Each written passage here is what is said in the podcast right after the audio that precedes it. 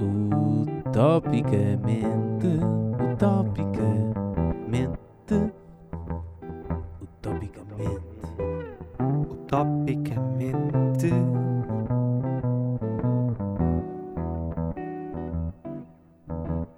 Utopicamente. Olá António, Olá, Zé Pedro, como estás? estou espetacularmente bem. Isso é preocupante, tendo em conta a hora do dia em que é, mas vamos, vamos arrancar. Vamos arrancar.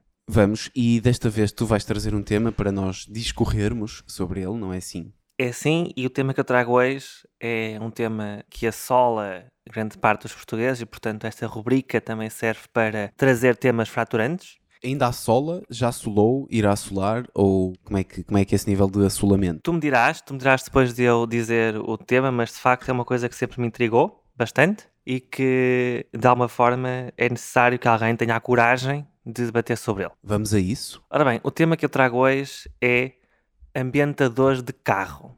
Top. Arbre Magique. Exatamente, ok? Portanto, os tais famosos pinheirinhos que se colocam normalmente na parte da frente do carro para dar aquele cheirinho agradável quando tu entras eh, no carro. E, portanto, tenho alguns dados que para contextualizar eh, este tema. Portanto, eh, primeiro ponto, tens noção eh, mais ou menos de quanto, quantas fragrâncias barra variedades existem deste, deste clássico pinheirinho?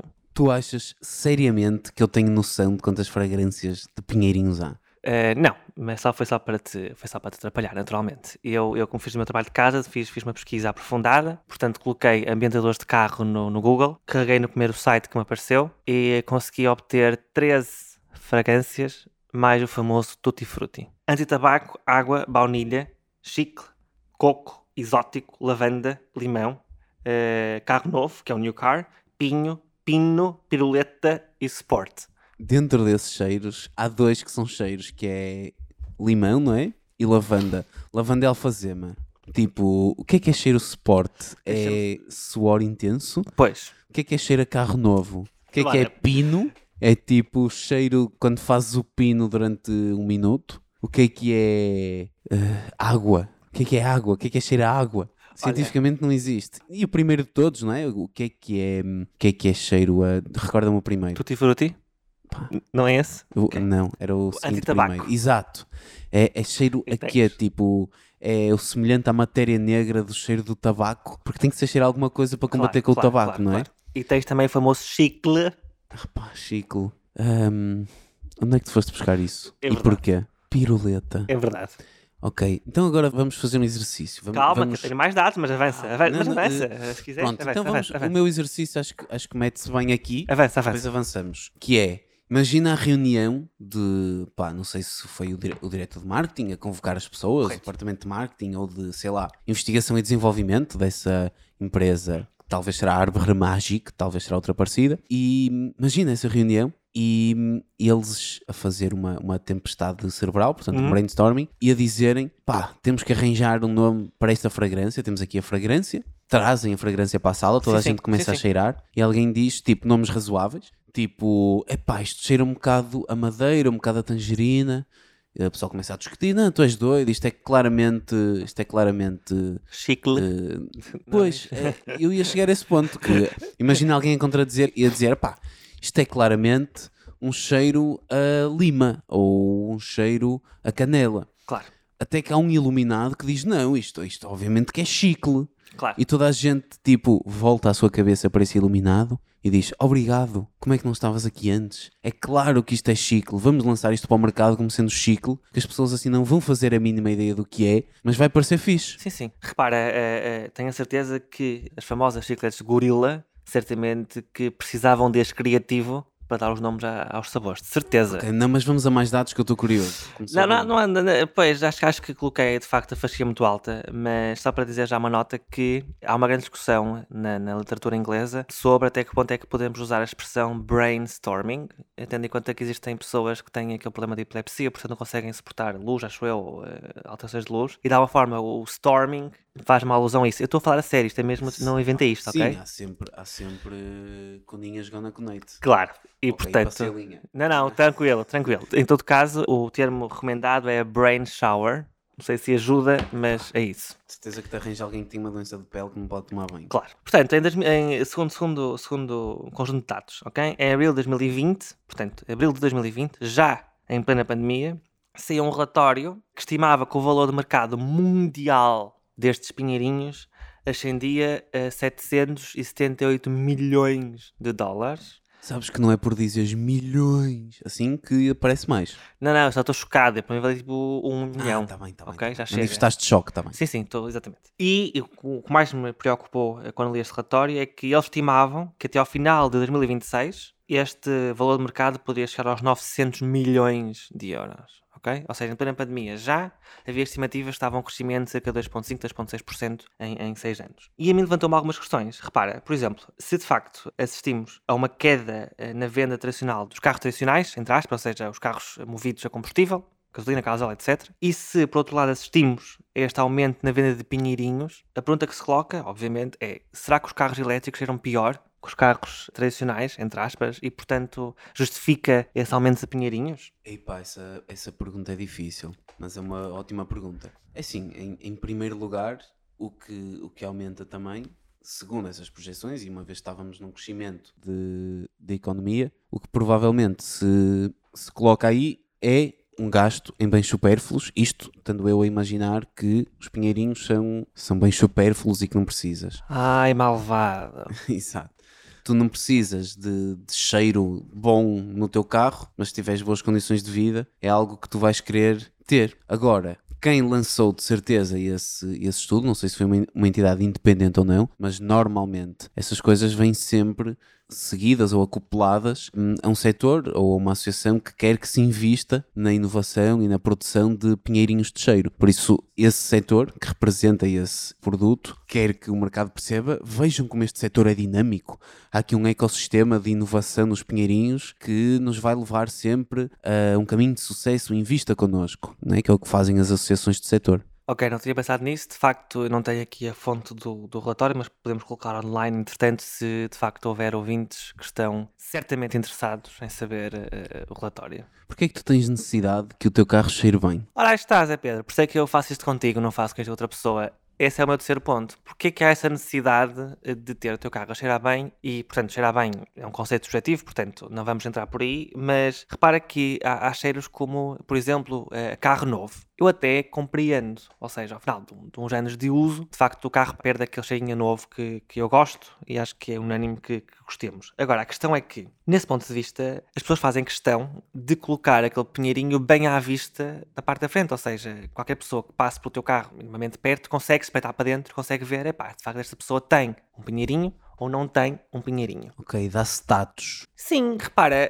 hum, pode ser por aí. A questão é que, do meu ponto de vista, colocar um pinheirinho no carro implica que o carro cheira mal. E não sei até que ponto é que. Certo. Acho que funciona mais ao contrário. É tipo pôr perfume no carro. Não é que cheire mal, mas que tu queres realçar que o carro cheira bem. E hum, normalmente, imagina, um cheiro como carro novo. Não sei se nós, na verdade, gostamos do cheiro a carro novo pelo cheiro em si ou pelas sensações associadas a ter um carro novo. Ah, E hum, eu ligo isso um bocado com o sabor. Imagina, aquilo que tu gostas, até que ponto é porque o sabor é bom ou é porque o teu cérebro te condicionou a pensares: ok, este alimento que tu comeste há dois dias, gostei muito dele, porque trouxe-me aqui umas boas vitaminas e ajudou-me a funcionar bem o resto do corpo, por isso é um alimento bom, continua aí. E será que ele tem alguma coisa gravada ao teu cérebro para te fazer gostar e associares um sabor bom àquele alimento? No limite, os sabores são uma coisa mandada pelo teu cérebro para te fazer comer aquilo que ele quer. Ou seja, a própria noção de sabor também muda ao longo da vida. Imagina, eu quando, quando tinha, sei lá, Sim, sim. 10 anos, 12 anos, não gostava de, de legumes, gostava mais, imagina, de arroz e carne, hoje gosto muito, muito mais de legumes, etc. Será que isso é porque no início eu queria comer coisas em que hum,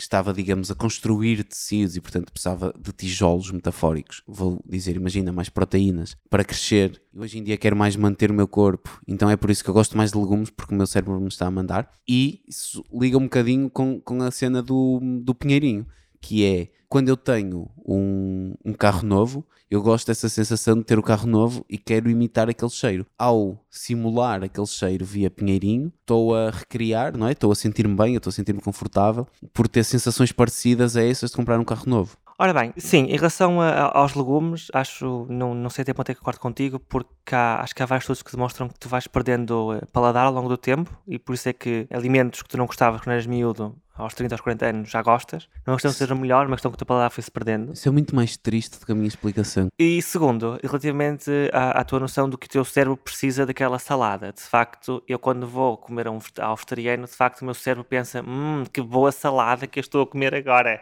É mesmo isto que eu precisava para me manter o dia todo. Nham, nham. Tu Não, ainda estás a crescer. não, de todo, de todo. Isso tem tudo a ver com, com os açúcares, com as enzimas, enfim, nada a ver com saladas e com eh, aquilo que tu retiras daquela salada boa ao almoço. Pessoas que gostam mais de comida vegetariana e de saladas. Não exemplo, existem. Existem. São pessoas cujo cérebro está muito preocupado com a manutenção delas. Então são pessoas que gostam de se manter. portanto, mascaram eh, aquele sabor, eh, eu não quero dizer, aquele sabor eh, fraco, porque o seu cérebro compensa dizendo-lhes que não, não, fazes muito bem comer esta saladinha que te faz bem. Sim. Ok. E entretanto vais ter uma, um batalhão de vegetarianos e de veganos a virem atrás de ti e a dizerem-te: Oh pá, tu não sabes o que é o sabor, o sabor é muito melhor, tem é que ser melhor confeccionado, etc, etc. Mas eu quero, eu, que- eu quero mesmo aprender, eh, quero mesmo aprender a gostar e a comer cada vez mais, que acho que é necessário eh, fazer essa transição de comer tanta carne para passar a comer menos carne e mais vegetariano, sem dúvida. O meu comentário vem de uma pessoa que quer muito, mas ainda não consegue. Ok? É um bocadinho por aí. Dito isto, eh, Ainda não tentaste o suficiente.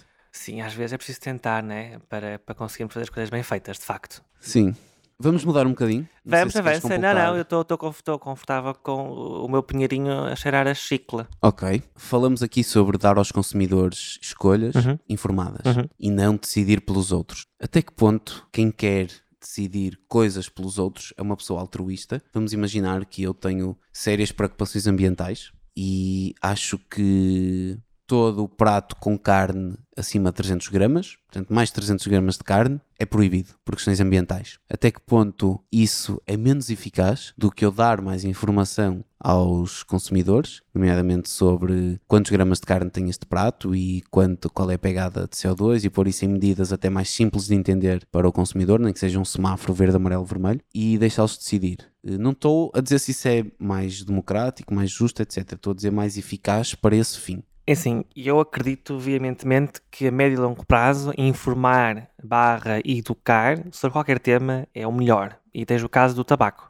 Ou seja, que na altura que apareceu o tabaco eh, era moda até fumar e era bom e agradável e tal, e quando começou a descobrir eh, os primeiros eh, malefícios do tabaco, muitas vezes foram de- desacreditados por investigação paga por quem fabrica tabaco, mas a pouco e pouco, com educação e informação, acabamos por chegar a um estado na sociedade em que não é proibido o tabaco, é sim dado aos consumidores a informação completa sobre os malefícios do tabaco. E tu vês nas caixas aquelas imagens em, assustadoras, eh, nas caixas de, nas massas de tabaco, e servem para isso mesmo, para informar o consumidor que, atenção, isto faz-te mal. Já esqueceram um estudo eh, feito na Austrália sobre as campanhas que eles têm contra o tabaco e, de facto, o que se mostrou é que, efetivamente, aquilo resulta. Ou seja, campanhas de informação e educação sobre os problemas do tabaco resultam. Portanto, eu, nesse aspecto, acho que a médio e longo prazo é sempre preferível apostar na informação dos consumidores do que forçar alguém a não o fazer. A curto prazo, essa imposição de não comer a partir de X gramas de carne por dia pode ser uma forma de levantar o problema, ou seja, trazer o problema para o espaço público, não só porque ao colocar essa imposição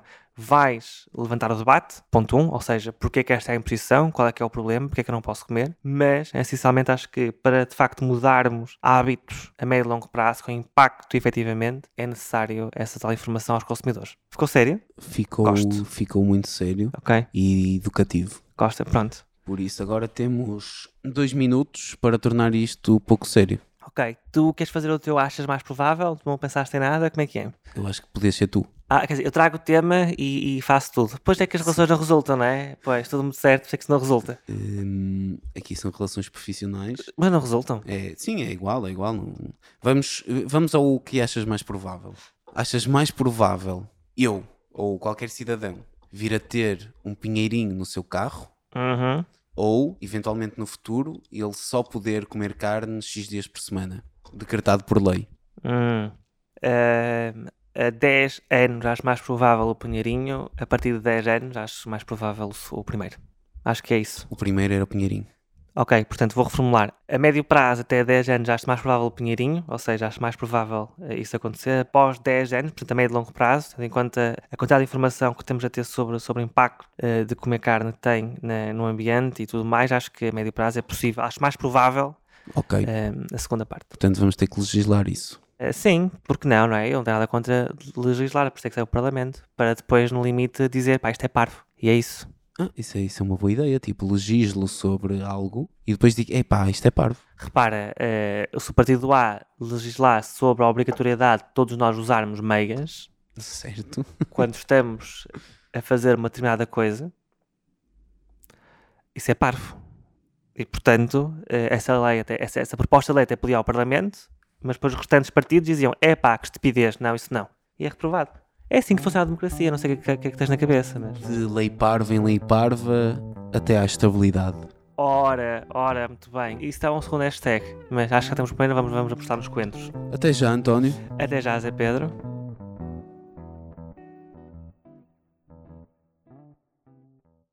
Portanto, coloquei ambientadores de carro no, no Google, carreguei no primeiro site que me apareceu e consegui obter 13 fragrâncias mais o famoso Tutti Frutti. Ok? E portanto, eu vou passar a enunciá-las. Tens a fragrância anti-tabaco, água, o que quer que isso seja, baunilha, chicle. Ok. sim, sim, sim, sim. ok. Sim, sim, chicle, é verdade. Coco. Não estou a conseguir. Não estou a conseguir. Ok, vamos lá. Isto depois tem de ser editado alguns. Bom, Pensa na tua avó. não, ok, boa, boa, isso é capaz de soltar. Ora bem, portanto, coco exótico, lavanda, que eu não sei o que isto é, limão, uh, new car, ok, certo, uh, pinho, pino, ok. sim, sim, sim, sim, sim. O meu preferido, piruleta. Desculpa. E Desculpem. E sport. Ok. Pá, eu vou ver agora o que é piruleta. Sim, sim. Piruleta é chupa-chupa. Em espanhol? Sim. Sim, sim.